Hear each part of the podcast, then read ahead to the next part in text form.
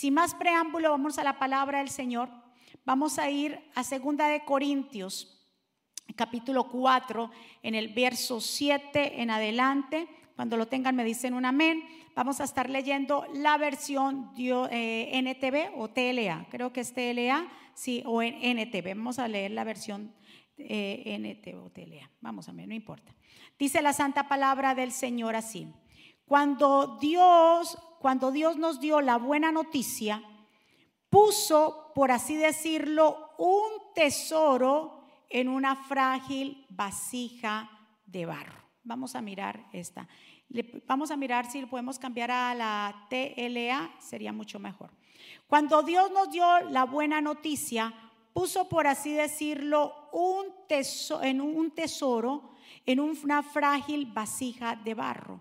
Así cuando anunciamos la buena noticia, la gente sabe que el poder de este mensaje viene de Dios y no de nosotros, que somos tan frágiles.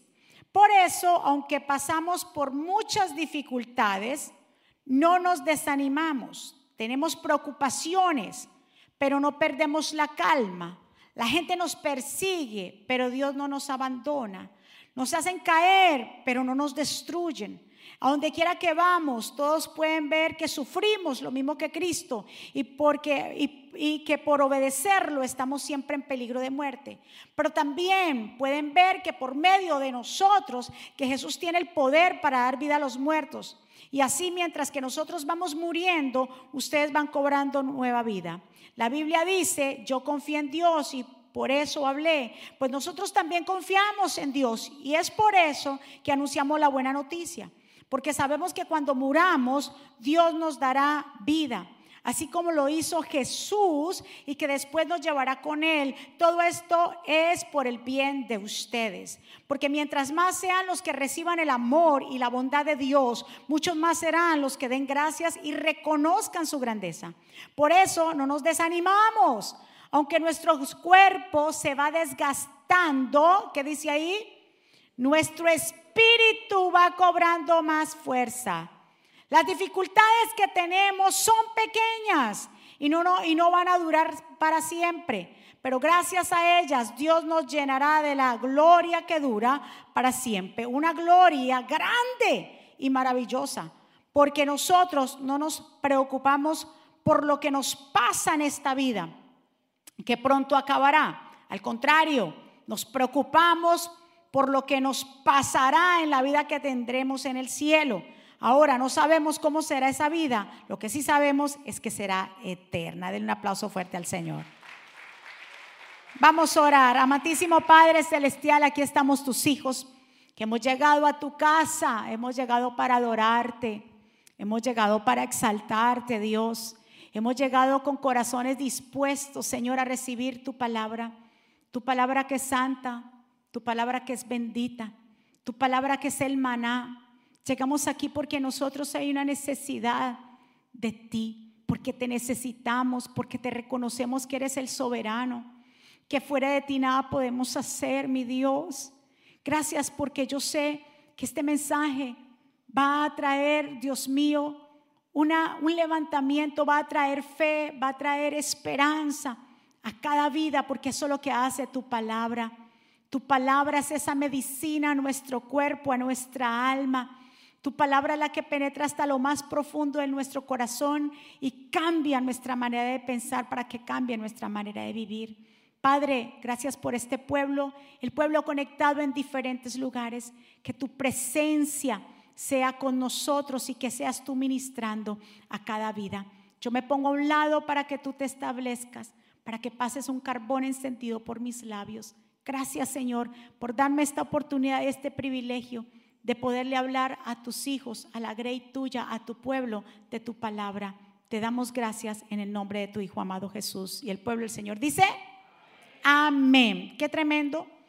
Y hoy vamos a estar hablando desde el capítulo, el, verso 7 del capítulo 4, vamos a estar desglosando esta carta del apóstol Pablo a los Corintios porque es una carta que ministra. Y hoy vamos a hablar de cómo enfrentar las diferentes eh, dificultades que se nos presentan en la vida. ¿Cuántos aquí han pasado dificultad? ¿Cuántos están pasando por dificultad? ¿Y cuántos sabemos que la dificultad siempre va a venir? Aquí el apóstol Pablo nos explica y nos da la respuesta. Por eso lo vamos a desglosar bien y le pido su entera, por favor, eh, atención para que usted pueda entender esta palabra en su corazón y la pueda también llevarla y también compartirla. Aquí el apóstol Pablo nos explica y nos da la respuesta de cómo es que podemos mantenernos de pie en medio de la tormenta. Porque cuando pasamos por tormentas difíciles, muchas personas se preguntan o pensarán que no van a poder soportar porque es muy grande la prueba. Pero a través de lo que el apóstol Pablo nos habla, podemos entender que sí, sí podemos hacerlo. En la vida nos vamos a tener que enfrentar con toda clase de dificultades. Vamos a pasar por pruebas en varias áreas de nuestra vida, sea en el área de la salud, sea en el área de la familia, sea en el área laboral, económica o ministerial también. Muchos piensan que cuando conocen a Dios o porque tienen a Dios, no van a venir dificultades. Y muchas veces las personas asocian la dificultad con el abandono de Dios. Pero déjame decirte que con solo el hecho de nosotros estar vivos, todos tenemos que enfrentarnos con retos, contrariedades, conflictos y obstáculos. Que por el hecho de tú y yo vivir, respire. Esto que usted hace de respirar, inhalar y exhalar, significa que usted está vivo. Y por el simple hecho de estar vivos, nos vamos a tener que enfrentar con dificultades. ¿Cuántos están de acuerdo conmigo? Si cuando usted le hacen un electrocardiograma, ¿cómo se ve la palpitación de un corazón que está vivo? ¿Cómo usted la ve? Arriba, abajo, pa, pa, pa, pa. Quiere decir que la persona está qué? Viva. El, el electrocardiograma que nos leen los médicos y que dicen, déjame ver cómo está tu corazón el corazón late y comienza a latir y esos latidos son sensoriales a estas máquinas y comienzan a hacer esta clase de movimiento y eso significa que estamos vivos. Dígale a su vecino, usted está vivo. Entonces, como estamos vivos, diga conmigo, yo estoy vivo. Y como estamos vivos, ¿qué va a pasar? Porque estamos vivos, vamos a tener que altibajos, altos. Vamos a estar en alegría, tranquilidad, paz, todo va bien. Pero también tenemos que esperar que hayan qué? Bajos, hay una enfermedad, el hijo está rebelde, el matrimonio en divorcio, la economía, esto y aquello, son altibajos. Eso significa que estamos vivos. ¿Cuánto le dan la gracia al Señor porque estamos vivos? Entonces no espere, no espere que usted no tenga altibajo y que todo el tiempo que le vaya bien en todo y que usted no tenga problemas de nada. Porque a las personas que no tienen problemas de nada, así les leen el corazón. Escúcheme lo que ya le pueden cambiar la pantalla. Ya, ahí está. Así le leen la pantalla. Estaba vivo, ese corazoncito de alguien estaba vivo, pero ahora está qué? Muerto porque su línea está ¿Y cuánta gente quiere, estando vivas, querer estar muerta?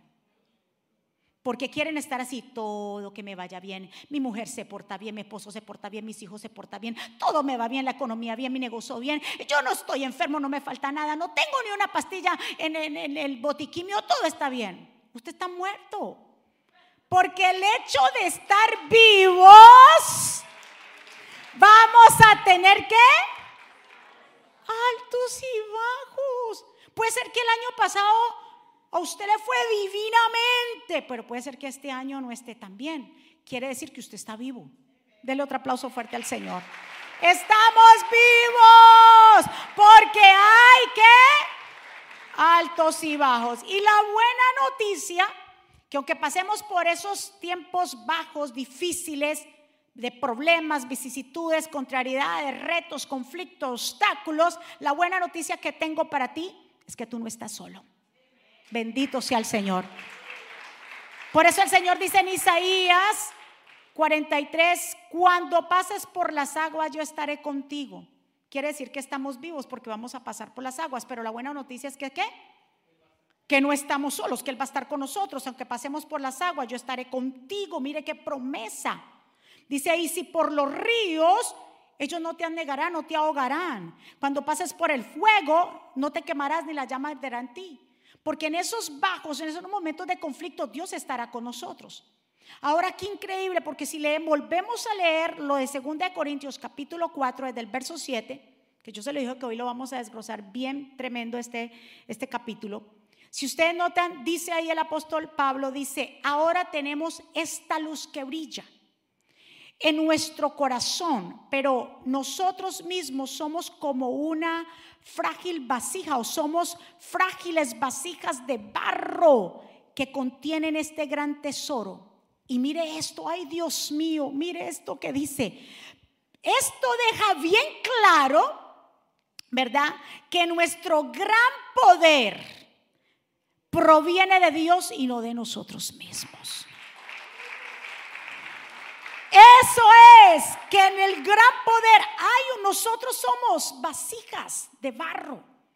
Y la vasija de barro o arcilla en realidad no es muy cotizada porque es simplemente una vasija de barro y no hay en ella nada de brillante o que usted la ve por ahí, que la exhiben en los lugares más elegantes, no, a menos de que sea un lugar rústico pero no la exhiben mucho porque simplemente es una vasija de barro.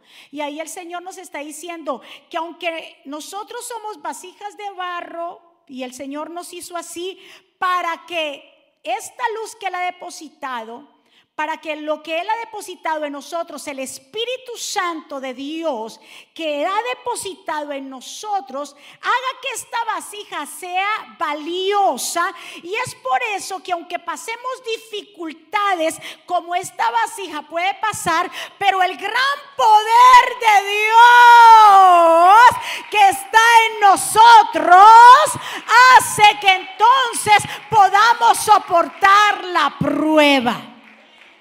¿Con quién yo hablo aquí hoy? Que aunque somos vasijas frágiles, pero es por eso que usted se levanta. Por eso usted dice, no, me está pasando esto. Y usted vuelve y se levanta. Y usted dice, no, esto no va, esto a mí no me va a detener. Pero ¿por qué no? Porque tú lo deseas hacer. Es por el gran poder de Dios. Por eso el tema de esta mañana se titula El gran poder de Dios que actúa en nosotros. No eres tú ni soy yo. Nosotros somos unos privilegiados de que siendo esas vasijas de barros inservibles, Dios haya depositado en nosotros algo tan maravilloso, algo tan, de, tan divino como es su Santo Espíritu para nosotros poder seguir adelante. Diga conmigo, yo soy una vasija frágil. Dios nos creó con la intención de que fuéramos vasos de barro, débiles, sí, ilimitados, a fin de que Cristo en nosotros sea el tesoro en nosotros para que resplandezca Dios en nosotros. Dios nos creó de forma terrenal y su deseo es que expresemos su excelencia en vez de la nuestra. Ahora podemos ver la preciosidad de nuestra condición como vasos de barro. Somos únicamente la creación, escucha bien, somos únicos en la creación. Solamente los vasos de barro y no los angelicales pueden expresar la excelencia de Dios. No los ángeles. Los ángeles fueron hechos para un motivo, pero Dios, cuando hizo al hombre, lo hizo de su propia mano. Somos unos privilegiados que Él nos haya hecho con sus propias manos que Él se haya tomado el trabajo de diseñarnos, coger barro y diseñar al hombre. Lo demás el Señor dijo que sea la luz, lo otro fue creado por su palabra, fue hecho por su palabra, se hizo como quien dice, se dio a conocer, pero al hombre, el momento que Dios creó al hombre, se tomó su tiempo y lo creó como una vasija de barro para que en realidad cuando Él depositara eso tan hermoso que es la luz de Cristo, el Espíritu Santo, en realidad nosotros diéramos testimonio que ya no somos nosotros, sino es Dios. el otro aplauso fuerte. Lo podemos hacer esto debido a que somos vasos, recipiente con el gran poder de Dios. Los vasos pueden recibir, ¿verdad que sí?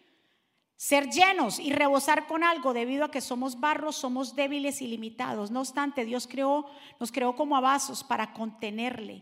Él quiere entrar en nosotros, esos vasos humildes y resplandecientes de nuestro, de nuestro interior. Los ángeles tienen la habilidad de adorar a Dios. Sin embargo, solamente los seres humanos pueden tener o pueden tener la, la exclusividad de recibir de Dios, contenerle y rebosarle con el fin de expresarle. Solamente los seres humanos tenemos la capacidad de ser, es como esta agua, ¿verdad que sí? Esta agua se ve que está, eh, obviamente es clear, ¿verdad? Transparente. Esta agua representa al Espíritu Santo, la presencia de Dios. ¿Somos qué? Vasijas. Que si yo la, si yo la hago caer, ¿qué pasa con esta vasija? Inmediatamente es tan frágil. O yo la, la, la hago así, se quiebra. Pero dice Dios, yo los creé así a ustedes. Esta vasija se va a enfermar porque le va a llegar el tiempo de que se va a enfermar porque ha sido tomada del polvo y del polvo fuimos tomados y del polvo volveremos. Esta vasija se va a quebrantar, se va a gretear. Eh, le van a pasar cosas. Pero es que esta vasija fue hecha por mí. Lo más importante de esta vasija no es ella en sí. Lo más importante es lo que yo he depositado en ella. Mire esta belleza mi presencia. Mi presencia yo he depositado, sí, y así pase por momentos difíciles, dificultad, enfermedad, si el esposo la dejó, si la esposa la dejó, si está enfermo, si los hijos, no importa porque yo la he llenado. Oh my God. Dios Ahora esta vasija tiene un valor especial. ¿Qué es el valor especial de esta vasija? Está llena de algo hermoso. ¿Y qué es algo hermoso? El agua, la palabra, el agua, el Espíritu Santo.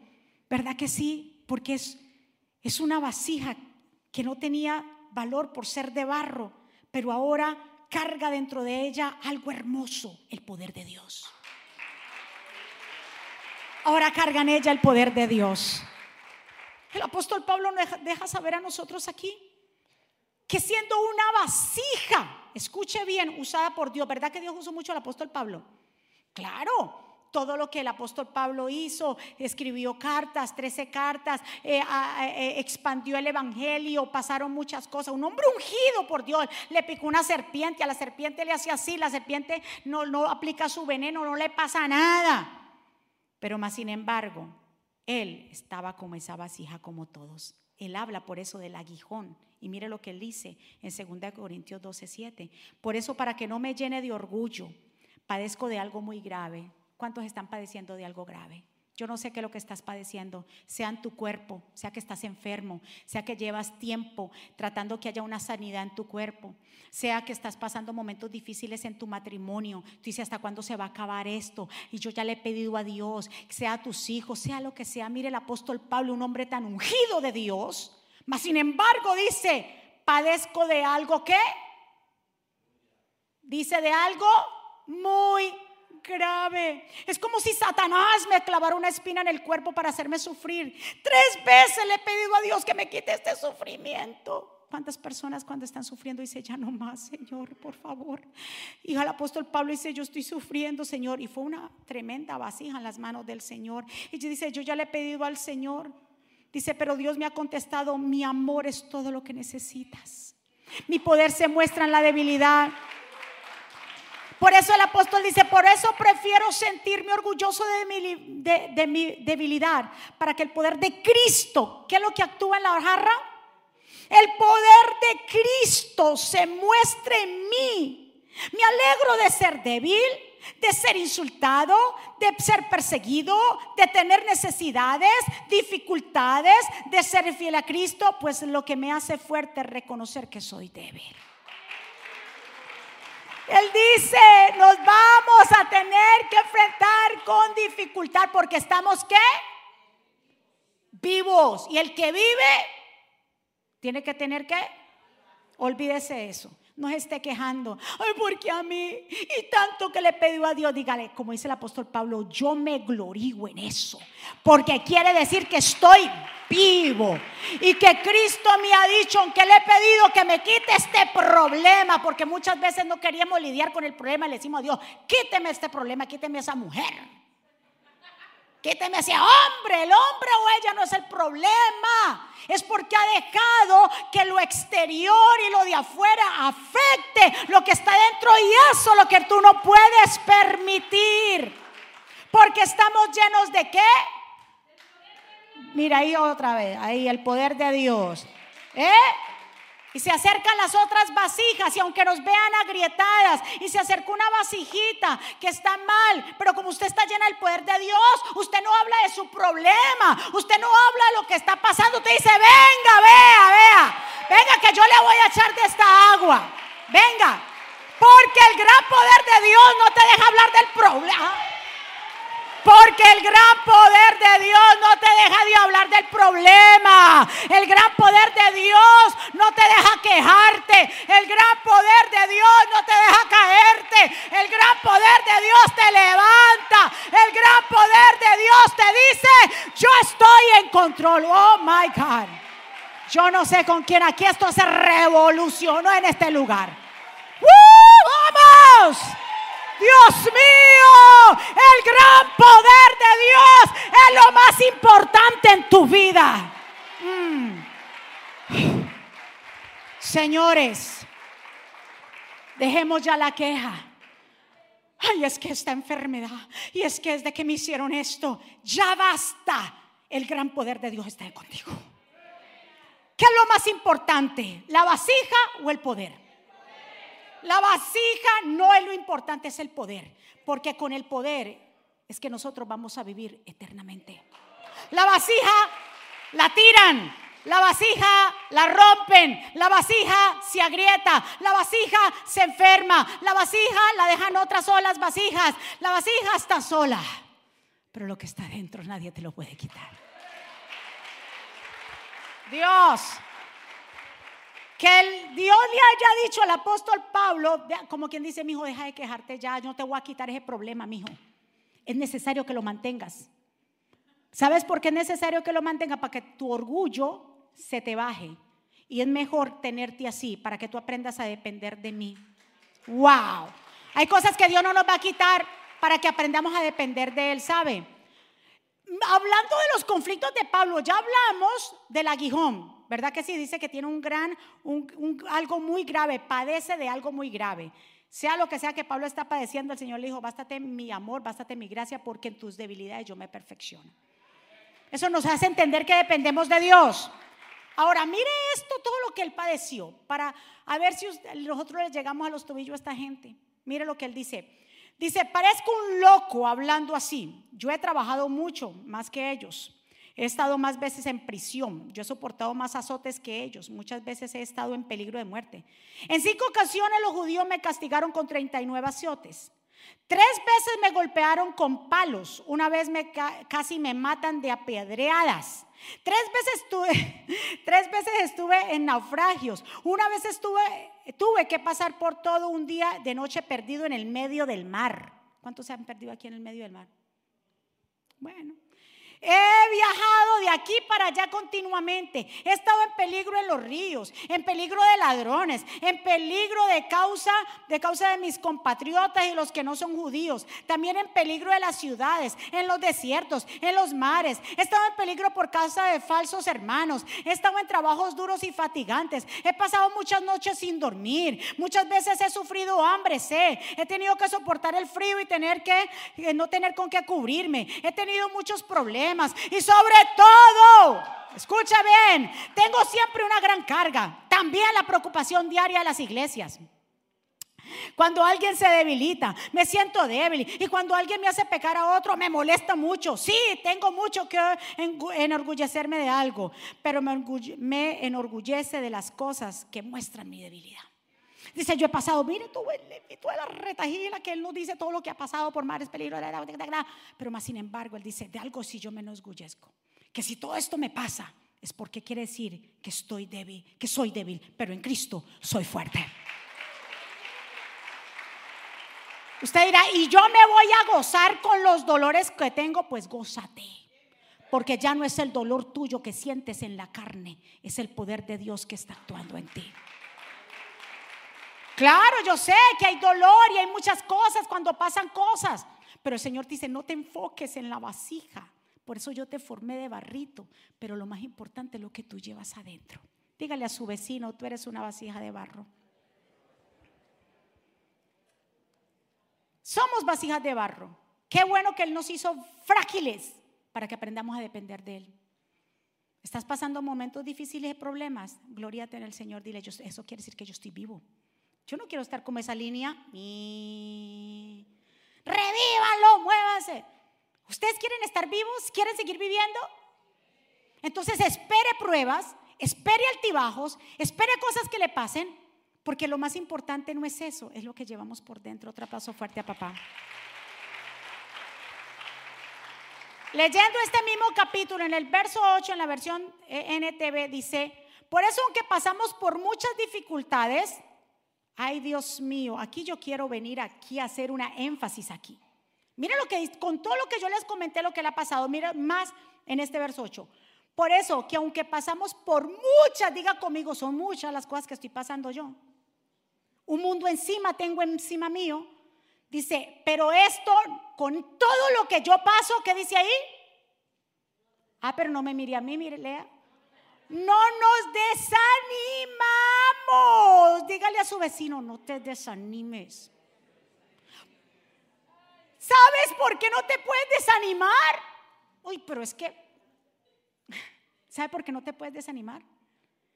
Por el gran poder de Dios que actúa en ti. Mira todo lo que Él dice. No nos desanimemos, tenemos preocupaciones, pero no perdemos la calma. Esto es una clave aquí. Dice, la gente nos persigue, pero Dios no nos abandona. Nos hacen caer, pero no nos destruyen. Entonces, aquí Él nos da una respuesta. Dice, bien claro, nos habla que somos barro, pero que el poder que Dios actúa, el poder de Dios que actúa en nosotros no nos deja que las dificultades nos qué? Desanimen. ¿Por qué andas cabizbajo? Es que usted viera. Y, usted viera. Y yo no he visto nada, pero y usted viera. Y mire, y, entonces, ¿y qué tal? Pero ¿y qué le pasó? No, porque es que usted viera. Yo no estoy viendo nada, lo que estoy viendo es una persona que está preocupada, desanimada y afligida y no está aprovechando que el poder de Dios actúa en ella y puede sobrepasar esas dificultades. Otra cosa que me gusta que dice, y no permito, dice el apóstol Pablo, no permitamos que estas preocupaciones nos hagan perder la calma. ¿Cuánta gente ha perdido la calma o está perdiendo la calma? La pierde en su casa porque las preocupaciones lo han abrumado. No me hable. Se levanta por la mañana y los hijos, mami, no me hable, que hoy amanecí de malas pulgas. No me hable porque hoy no quiero de nada y hoy sí no se la aguanto a nadie hoy. Y perdió la calma. Ni me escriba textos porque no le voy a contestar. Hoy no, ya hasta aquí llegué. Perdiste la calma porque dejaste que lo de afuera, lo exterior, el problema, la dificultad tomara control de tu vida y de tu alma. Y eso es lo que quiere el enemigo. ¿Para qué? Para desestabilizarte. Para que tú no recibas las promesas, para que mire todo oscuro, para que no le des valor a la gente que está a tu alrededor, mi amado hermano. Aquí lo dice y también dice, nos pueden perseguir, pero Dios siempre está con nosotros, Él no nos va a abandonar nos pueden hacer caer, pero que aunque nos hagan caer, no nos van a poder destruir. ¿Por qué no nos van a poder destruir? Por el poder de Dios que actúa en nosotros. Por eso el apóstol Pablo ahora más que nada entiendo lo que le dijo a los Gálatas en Gálatas 2.20. Dice, ya no vivo yo, sino que Cristo vive en mí. Porque aunque estoy enferma, aunque esté pasando dificultades, aunque mis hijos, aunque mi matrimonio, aunque la economía, eso que está pasando exterior, porque todo es exterior. ¿Verdad que sí? Incluso lo que pasó en mi carne, la enfermedad, es exterior porque es lo exterior del cuerpo.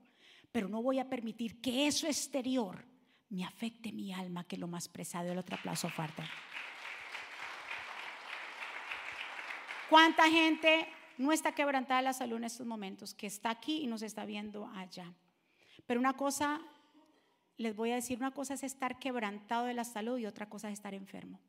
Escuche muy bien. Una cosa es estar quebrantado de la salud y otra cosa es estar enfermo. La persona que se enferma está enfermo del alma y el espíritu. Pero la persona que está quebrantada de la salud está quebrantada porque es que barro está viva y es barro y se va a quebrantar.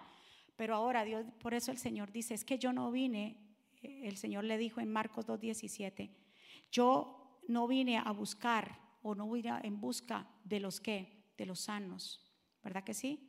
Yo vine a buscar a los enfermos. ¿Y a qué enfermos estaba refiriendo él? No a los enfermos que le duele una oreja y que le duele aquí, que no, está hablando de los enfermos del corazón. No hay una enfermedad más grande. Es así. Diga que usted está enfermo cuando usted le falta la fe. Usted está enfermo. Cuando usted le falta la fe, cuando está desanimado, usted está enfermo del alma. Pero cuando usted está quebrantado, aunque usted esté así y camine así y le duela aquí y le duela allá, porque llegó el tiempo de todas las dolencias, aunque este cuerpo se quebrante, mi alma está sana.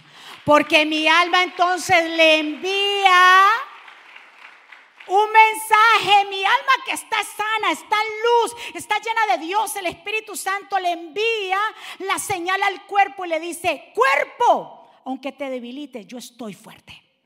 Aunque esté padeciendo, yo estoy fuerte. ¿Qué es lo más importante? ¿La jarra o lo que está dentro?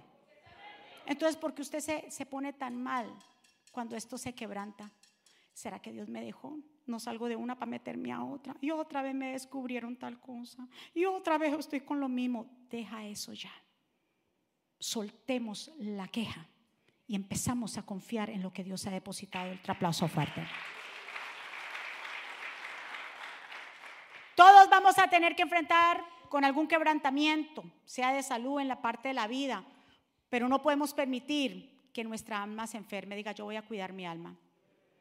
No permitir que lo que pase en nuestro cuerpo o lo exterior me afecte a mí. Si permitamos que nuestra alma se enferme, ahí viene el desánimo y el decaimiento. Soltamos más importante, dejamos de orar, dejamos de leer la Biblia, etcétera, de congregarnos porque estamos enfermos de qué? Entonces, cuando usted esté quebrantado, o cuando usted le diga, o haya una enfermedad o le pase algo, no diga más que usted está enfermo. Diga, estoy quebrantado. Ahora, el que está enfermo, ¿está dónde enfermo? ¿Y cuánta gente cristiana está enferma del alma por causa del quebrantamiento de su cuerpo?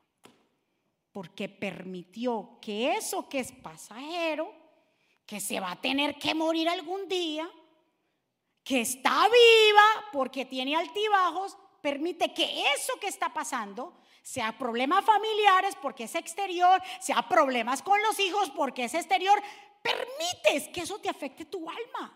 Porque lo que se va para el cielo, ¿qué es? El alma. Por eso dice Proverbios 18, 14, el ánimo ayuda a sanar el enfermo, ¿sí o no? Pero ¿qué esperanza tiene el que pierde el ánimo? Escuche bien, el ánimo ayuda a sanar qué?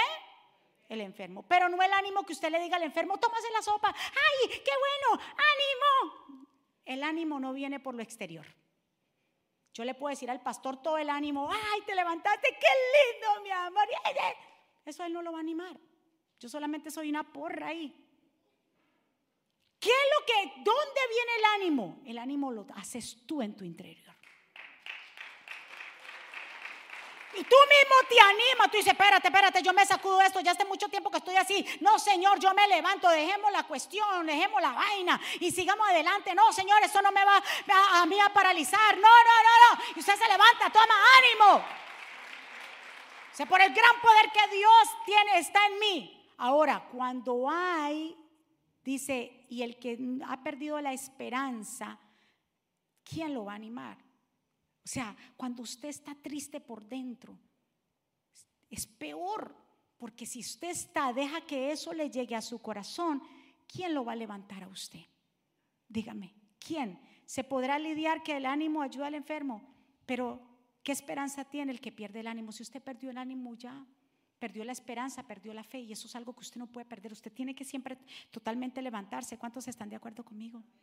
Por eso el Señor dice, yo soy el manantial de vida. El que viene a mí, toma de esta agua, no vuelva a tenerse jamás, se convertirá en, un manantial que, de agua que brota para darle vida eterna, dándole vida eterna. Ustedes serán, esa vasija será, tendrá agua que brota, que salpica, que balbotea para vida eterna, porque lo más importante es lo que Dios ha depositado. Una pregunta, ¿se acuerdan de lo que el Señor habló una vez de Lázaro y el hombre rico? ¿Se acuerda lo que habló del mendigo en Lucas 16? Que dice que eh, había el hombre rico, ¿verdad que sí? Que una vez murió, él murió y se fue al infierno, pero no murió porque era rico, por si acaso. No haga usted ahora votos de, pobreza, no, no, no se fue al infierno porque era rico, la Biblia no me habla de eso. Se fue al infierno porque era un hombre insensible, porque dice ahí que Lázaro era un hombre mendigo, ¿verdad que sí? Que estaba a la puerta del palacio de este rey y no lo ayudaba. Incluso esperaba Lázaro que se cayeran las migajas de donde comían los reyes y este hombre para pedir un poquito de comida. Estaba enfermo, allagó con llaga, los perros venían y le lamían la llaga. Y un día murió Lázaro y murió el rico. Léaselo bien en su casa. Dice que cuando se despertó, miró que el rico estaba en el infierno. Pero ¿dónde estaba Lázaro? En el seno de Abraham, ya con su traje, ya no tenía llagas, ya estaba bien bañadito, estaba súper bien. Entonces dice que bien claro que el hombre rico, ¿verdad que sí reconoció? Estaba una gran cima que los dividía y reconoció a Lázaro. ¿Cómo lo reconoció? Porque sabía que había siempre estaba pidiendo, pero nunca le dio nada. Era un hombre insensible que no tenía temor a Dios no daba a nadie nada, no compartía de sus riquezas, era un hombre egocéntrico. Y dice que reconoció a Lázaro, ahí sí lo reconoces, pero cuando tenías plata, no lo reconocía. Cuando la plata servía en la tierra no hiciste nada. Entonces allá cuando estaban allá sí lo reconoció. Le dijo, Padre Abraham, Padre Abraham, manda a Lázaro que me traiga un poquito de agua y aunque sea me moje la punta de la lengua porque aquí estoy en tormento, tengo mucha sed, estoy aquí eh, carbonizando, estoy parafraseando. Aquí estoy mal. ¿Y qué le dijo el padre Abraham? Lo siento, hay una cima que nos divide y yo te voy a decir, Lázaro recibió muchos males en su tiempo cuando estaba vivo, porque era qué? Él recibió mucho, pero ahora mi hijo, él está aquí siendo que consolado y tú allá atormentado. ¿Qué es lo principal entonces? ¿Qué es lo principal? El otro lleno de, lujos, viviendo la vida alborotada, haciendo lo que quiera, no sirviéndole a Dios, siendo eh, eh, totalmente una persona orgullosa. Y cuando murió, ahora esa alma llegó a dónde? Al infierno. Pero Lázaro, quebrantado de la salud, los perros le lamían la llaga, pasó tantos problemas en la tierra. Diría mucha gente, Dios se olvidó de Lázaro, pero mentira, cuando murió estaba en la misma presencia de Dios. Entonces, ¿qué es lo más importante? ¿La vasija o lo que está dentro de la vasija? ¿Y con qué estamos alimentando eso esa alma tenemos que levantarla con la palabra de Dios. ¿Cuántos están de acuerdo? Ya casi para terminar, mire esto, el punto 3, hablando de que íbamos a desglosar el capítulo, del verso 10 al 11, dice, a donde quiera que vamos, todos pueden ver que sufrimos. ¿Tu familia está viendo que está sufriendo? ¿Sí? Dice lo mismo que Cristo. Y que por obedecerlo estamos siempre en peligro de muerte si hay persecución. Pero también la gente nos puede ver por medio de nosotros que Jesús tiene poder para dar vida a los muertos. Wow. Dice, mucha gente puede estar viendo que estás pasando por momentos difíciles, pero como el poder que actúa en mí es tan grande, yo no dejo que esto me caiga. Entonces la otra gente puede reconocer que quien vive en ti es Cristo. Cuidado con las acciones. Porque si tú estás diciendo que sirves al Señor, que estás lleno del poder y en tu casa tú es una queja y Dios, ¿dónde estará Dios? Y Dios, ay, mijito, Dios me mandó esto, ay Dios, ay Dios. Y una queja y una lloradera y una tiradera van a decirle, tu misma familia no va a querer adorar a Dios. Tus mismos hijos no van a querer servir a Dios porque te estás quejando todo el tiempo. El apóstol Pablo dice, ellos van a ver que aunque esto esté quebrantado, el gran poder de Dios actúa tanto en mí que van a adorar a Dios, que van a darle gracias a Dios, porque es el poder de Dios. Ellos ven que por acá me aplican una inyección aquí, que estoy yendo en el médico, que me hacen quimioterapia, que mi hijo está enfermo, que hago para allí, que hago para allá, pero no me ven que estoy desanimado, que sigo yendo a la iglesia, que sigo haciendo las cosas del Señor, que sigo trabajando en la obra, que sigo avanzando, que sigo siendo maestro, que sigo haciendo las cosas que Dios me mandó a hacer, porque yo sé que quien vive en mí es Cristo. Pero ¿qué pasa con los cristianos de ahora? ¿Están en qué? Enfermos. Porque ya le digo, ¿dónde viene la enfermedad? ¿Cuántos cristianos que están enfermos? Porque Dios, porque no me quita esto, y porque no sé qué, hasta cuándo, y yo me desanimo, ya no oro, ya no, es que no me dan ganas de orar, porque ¿para qué orar? ¿Para qué? Si ya Dios sabe y yo no quiero orar, ¿para qué leer la Biblia? No, no, no la quiero. ¿Sabe qué? Eso se llama estás enfermo. Y eso es un problema. Ahí sí te vengo a decir que tienes un problema porque si ya has dejado que eso tan principal, que es el agua de vida, que salbotea, que borbotea, que salta para vida eterna, ¿qué será de nuestras vidas? Si eso es lo más valioso que tenemos. Por eso él dice aquí, el apóstol Pablo nos recuerda que cómo el poder de Dios actúa en nosotros como el poder de Dios actúa en nosotros, entonces nosotros ya no miramos nuestras debilidades o dolencias o pruebas como un impedimento para seguir haciendo la obra. Antes al contrario, seguimos avanzando. Cuando he pasado por las pruebas más difíciles de mi vida, yo nunca le he preguntado a Dios porque jamás le he preguntado. Yo le he preguntado a Dios, ¿para qué? ¿Qué yo voy a aprender de esto? ¿Qué voy a aprender de, de mí? de mí, de mi vida, con el pastor, las cosas que de pronto le han pasado, las cosas que me han pasado a mí, que muchas veces nosotros podemos vernos, pero no podemos entender de pronto lo que pueda estar pasando el otro, pero no lo, no lo vemos porque esa persona ha entendido que el gran poder de Dios actúa en ella y se da cita en la iglesia, en lo que Dios le ha comendado. No suelta nada por lo que está pasando exteriormente. Y eso es lo que dice el apóstol Pablo. Mire lo que dice en el verso 13. La Biblia dice, yo confío en Dios y por eso hablé. Pues Dios, pues nosotros también confiamos en Dios. Y por eso anunciamos la buena noticia. Porque sabemos que cuando muramos, diga conmigo, yo voy a morir. Cuando muramos, Dios nos dará vida así como lo hizo con Jesús, que después nos llevará con Él. Todo esto por el bienestar de ustedes, porque mientras más sean los que reciban el amor y la bondad de Dios, muchos serán los que den gracias y reconozcan su grandeza.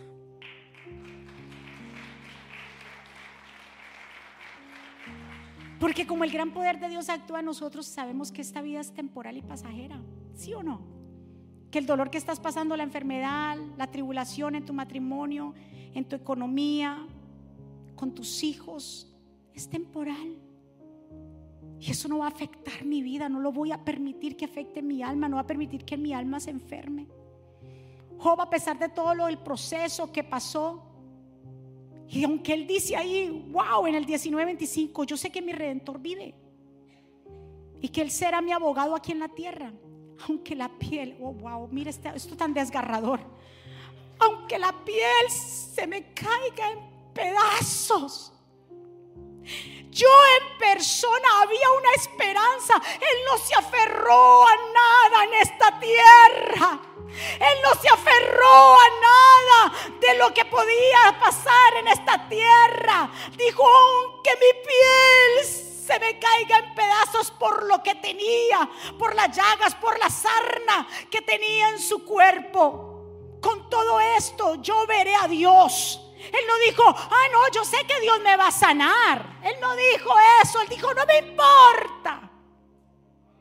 No me importa qué pase con este cuerpo que se está enfermando. No me importa lo que pase a mi alrededor.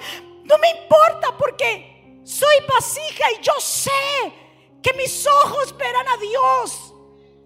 Eso es lo más importante en tu vida y mi vida. Que cuando cerremos estos ojos nos despertemos como Lázaro, viendo a Dios. Aunque mi carne se me caiga en pedazos, yo mismo, en primera persona, dice, yo mismo vería a Dios. Ya no más, pueblo. Pueden ponerse de pie, gracias. Había una esperanza, la tuya y la mía, es que vamos a ver a Dios. Por eso Él dice, reiterando lo que dice en el verso 16, por eso no nos desanimamos. Dijo conmigo, yo no voy a dejar que llegue el desánimo. Aunque nuestro cuerpo se va desgastando, ¿qué dice ahí? ¿Nuestro qué? Nuestro espíritu va cobrando más fuerza. Sí, esto se desgasta, pero lo de adentro está fuerte. Si tú permites que lo de adentro se debilite, doble pérdida. Pero si lo de afuera está desgastado y tú sientes los dolores y sientes la presión de los problemas y sientes, pero tú estás aquí alimentando esto y lo alimentas con agua de vida, vas a poder resistir. Y aunque Dios nos lleve mañana, pasado, en un año, dos años, vivamos hasta los 80, hasta los 90, cuando Él quiera. Yo voy a guardar esto que está aquí. Nadie no lo va a quitar. Aunque el diablo venga contra ti, arremese contra ti. Lo más importante es que tú no vas a dejar que te toque. Jesús dijo, Solamente yo tengo la potestad de saber para dónde va tu alma. Nadie te la puede quitar. Job fue tocado porque Dios le dio permiso al diablo, pero dijo, no le dio permiso para que tocara su alma porque el único que toca la alma es Dios.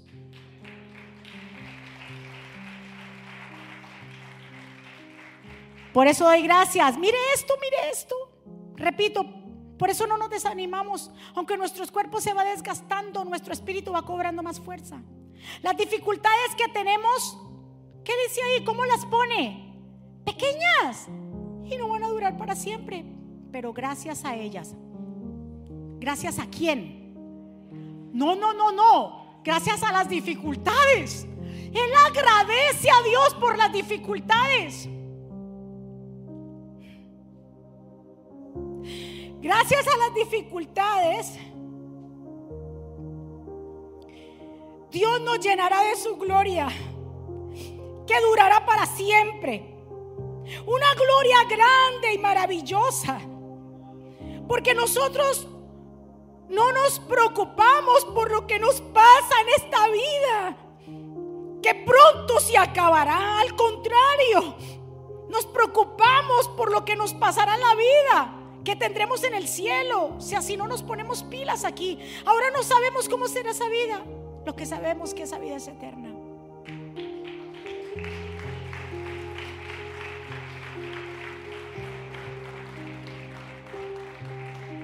El año pasado, como en el septiembre del año pasado, yo iba manejando muy bien, muy tranquila. Estaba haciendo todo normal. Iba a ser mi izquierda y vino una mujer de la nada a una velocidad de 80 millas por hora y arremetió contra mi carro. Se lo llevó a un extremo, yo le pegué a otro carro. Yo pensé que en ese momento yo me iba a morir. Yo pensé que en ese momento mi vida yo ya no iba a ver más. Cuando yo me desperté y me sentí, tenía un montón de gente encima. Ellos miraban el carro, vino la ambulancia, yo no sé, se, se explicaron cómo yo no estaba muerta. Ellos no se explicaron cómo no padecí. Si esa mujer se llevó el semáforo sin son ni ton. ¿Y saben qué? Yo, lo único que yo pude cuando desperté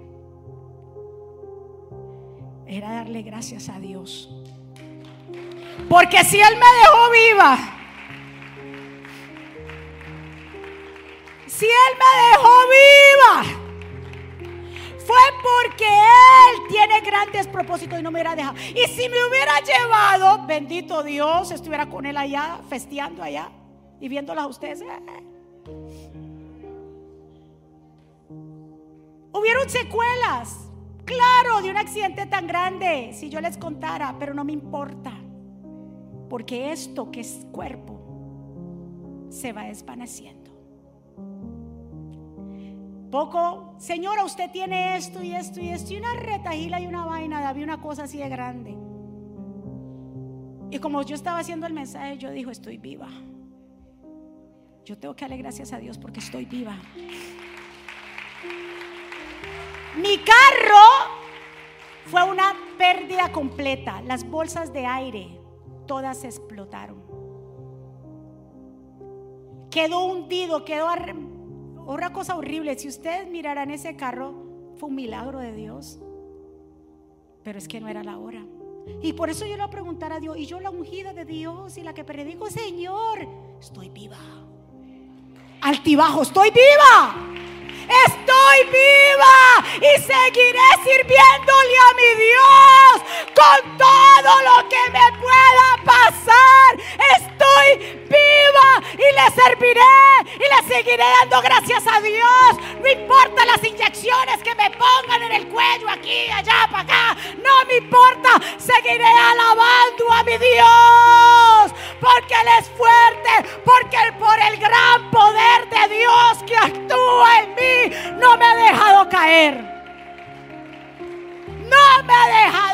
He predicado aquí en este púlpito con dolencias, con pastillas, pero no me he dejado caer por el poder de Dios que actúa en mí. No te dejes caer. Iglesia, sea el proceso que estés pasando, sea tu salud, sea matrimonial, sea con tus hijos, sea en tu negocio, sea el proceso que estés pasando. En el nombre de Jesús yo te doy la orden que no te desanimes. Que no te desanimes. ¿Sabe por qué la recuperación del pastor es tan rápida? Por el gran poder de Dios que actúa en él. Ese hombre, Dios mío, al, primer día de la cirugía ya estaba caminando.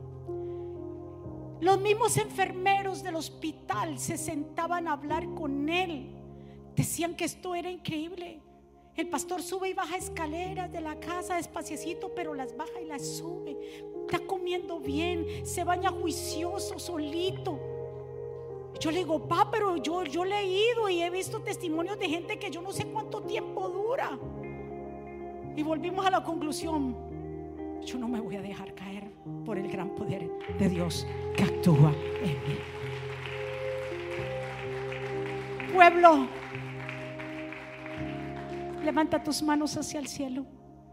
Vengo a decirte que no te dejes caer.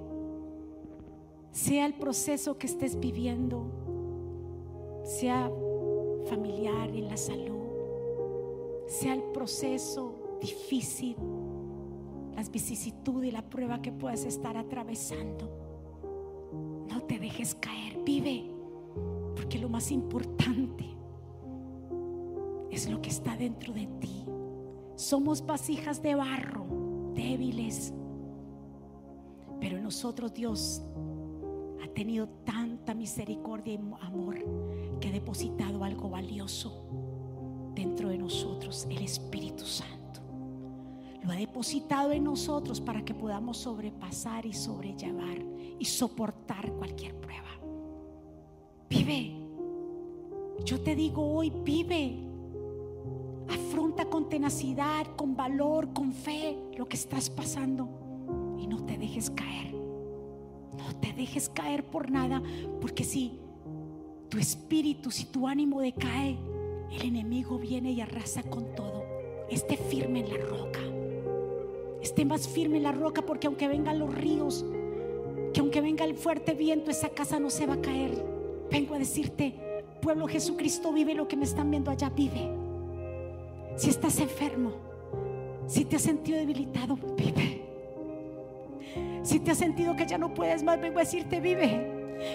Vive porque en el momento que nos despertemos después de que este cuerpo se haya quebrantado y si Dios decide llevarnos, te despertarás así como Lázaro en la presencia, que es lo más valioso. Es lo más valioso. Pueblo, por favor, te lo digo con todo mi corazón. No te desanimes, no te dejes caer. Hay mucho más por hacer. El apóstol Pablo dio todo esto y nos dijo todo lo que estaba pasando. Mas sin embargo, él dijo que el Señor le había dicho, mi amor te basta. Si lo tenemos a Él, lo tenemos todo. Nada nos faltará. Le invito a que adoremos al Señor.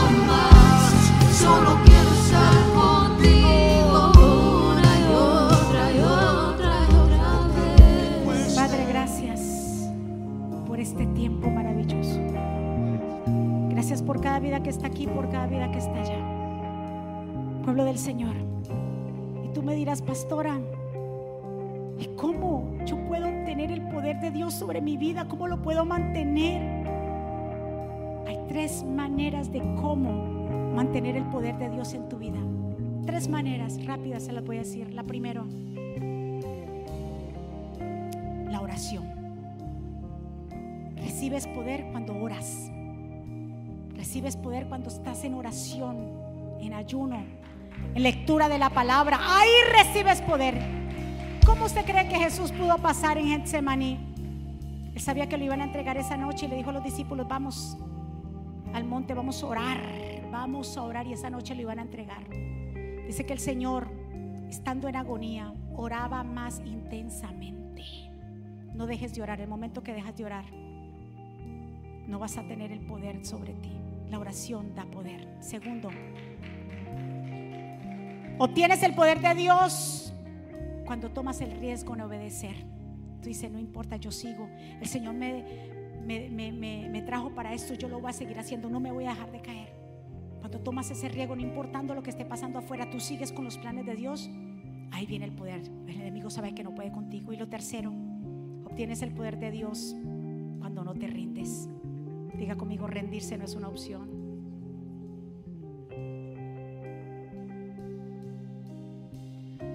Si yo me hubiera rendido con mi hijo cuando estaba perdido en las drogas, si yo me hubiera rendido si yo me hubiera rendido o el pastor con nuestro hijo cuando estaba perdido, eh, ¿qué hubiera sido de él? ¿Qué hubiera sido de nosotros como padres? Pero nos rendimos. Y ahora verlo siendo padre de familia, sirviéndole a Dios en su casa. Por eso te digo, no te rindas con tu matrimonio, no te rindas con tus hijos, no te rindas con tu cuerpo. Rendirse no es una opción. Si yo me hubiera rendido con aquel accidente, si yo me hubiera rendido cuando el pastor se nos enfermó y casi se nos muere cuando le dio el COVID, si el pastor se hubiera rendido a no batallar cuando lo iban a entubar, ¿qué hubiera sido? No te rindas. Sigue orando. Sigue ayunando. Sigue congregándote. Y sigue sirviéndole a Dios con lo que Dios te ha dado. Señor, gracias por tu amor, por tu misericordia.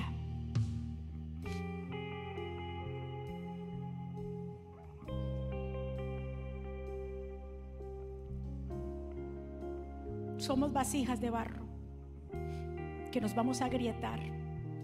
Pero como dice el apóstol Pablo, bendito sea tu nombre, Señor, porque lo que más importante que tenemos es lo que está dentro. Mi alma que está conectada con el eterno Dios. Si alguien aquí o alguien allá que desea recibir al Señor como Señor y Salvador, reconciliarse con Él, yo te invito que juntos hagamos esta oración. Que lo recibas es la mejor decisión que un ser humano puede tomar en la vida. Es lo mejor que nos puede pasar. Es tener a Jesús en nosotros. Te invito que donde tú estés, si alguien nos está viendo y quiere reconciliarse con el Señor, le invito que juntos hagamos esta oración y que repita conmigo, Señor Jesús, yo te doy gracias por mi vida. Yo te pido perdón por mis pecados. Yo te recibo como mi Señor y suficiente Salvador. Señor, perdóname, enséñame, ayúdame, dirige mi vida. Te entrego todo a ti. Reconozco que soy pecador y que necesito tu perdón. Reconozco que tú eres el Hijo Dios viviente. Que fuiste a la cruz y resucitaste al tercer día. Gracias por tu amor y por tu misericordia. Te entrego todo a ti. Gracias por haberme salvado y escribe mi nombre en el libro de la vida. En el nombre de Jesús. Denle un aplauso fuerte a papá. ¿Quién vive? ¿Quién vive? Y a su nombre. Amén. ¿Cuántos recibieron esa palabra de poder? Muchísimas gracias a todos los que están aquí, a todas las personas que se conectan a través de todas nuestras redes sociales. Que el Señor me los bendiga. Vamos a declarar que esta semana será una semana bendecida, prosperada. A todas las mujeres que están aquí, las que nos están viendo por allá, recuerden que tenemos cita mañana a las 7. Se pueden llegar antes, perfecto. Que el Señor me los bendiga. Así que a los varones sigan orando por nosotros para el día de mañana porque sé que Dios va a hacer cosas grandes. Así que nos vamos, levante sus manos hacia el cielo. Padre, gracias por este tiempo maravilloso en que tú nos permites. Gracias por cada vida que está aquí, por cada vida que está allá. Sellamos esta palabra en cada corazón, Señor. Gracias por este tiempo maravilloso. Gracias porque tú eres el que está haciendo la obra. Gracias por la recuperación de nuestro pastor. Gracias por, también por la recuperación de nuestra hermana Ana, anciana del ministerio.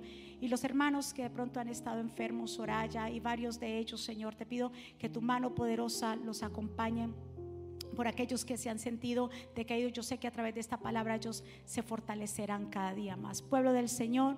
Que Jehová te bendiga y te guarde. Que Jehová haga resplandecer su rostro sobre ti y tenga de ti misericordia. Que Jehová alce sobre ti su rostro y ponga en ti paz. Y termino con estas palabras. Mis amados, vivan en gozo. Sigan creciendo hasta alcanzar la madurez. Anímense los unos a los otros. Vivan en paz y armonía. Entonces el Dios de amor y paz estará con ustedes. Que la gracia del Señor Jesucristo, el amor de Dios y la comunión con el Espíritu Santo sea con todos ustedes. Dios me los bendiga, Dios me los guarde. Saludados los unos a los otros. Les amamos. Bendiciones.